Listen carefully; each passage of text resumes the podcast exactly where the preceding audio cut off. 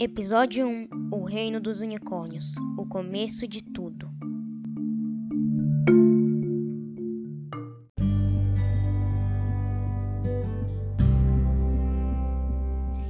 Há muito tempo existia um reino cheio de unicórnios, em que eles galopavam livres pelos campos. E outros até voavam pelos ares.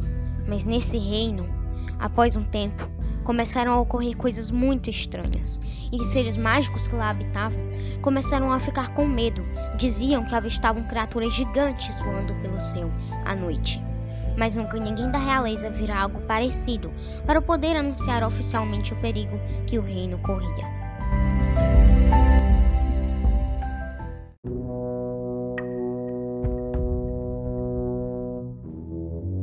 Dia, todos os unicórnios festejavam alegres para celebrar o nascimento de uma pequena filhote. Olha, você viu a bebê? Sim, ela será uma ótima governante no futuro era a princesa e que seria um dia a rainha. Mas ela não era normal.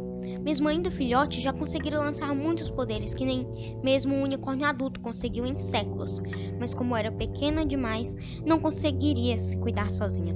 Porém, bem nesse dia, o reino foi atacado. Gárgulas, seres de pedra alados, se disfarçaram de unicórnios para ir à comemoração.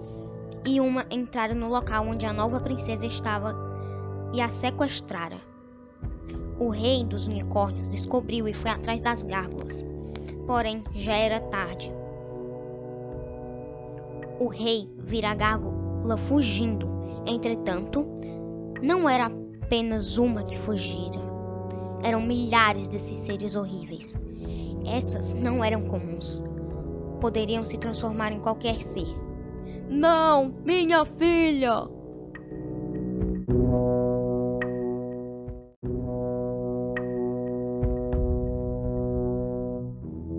Após ter chegado tarde para salvar sua filha, o rei mandara um exército para resgatar a princesa dos unicórnios. Eles seguiram a jornada junto ao seu líder, o rei. Após muito lutar, eles conseguiram recuperar a nova membro da realeza.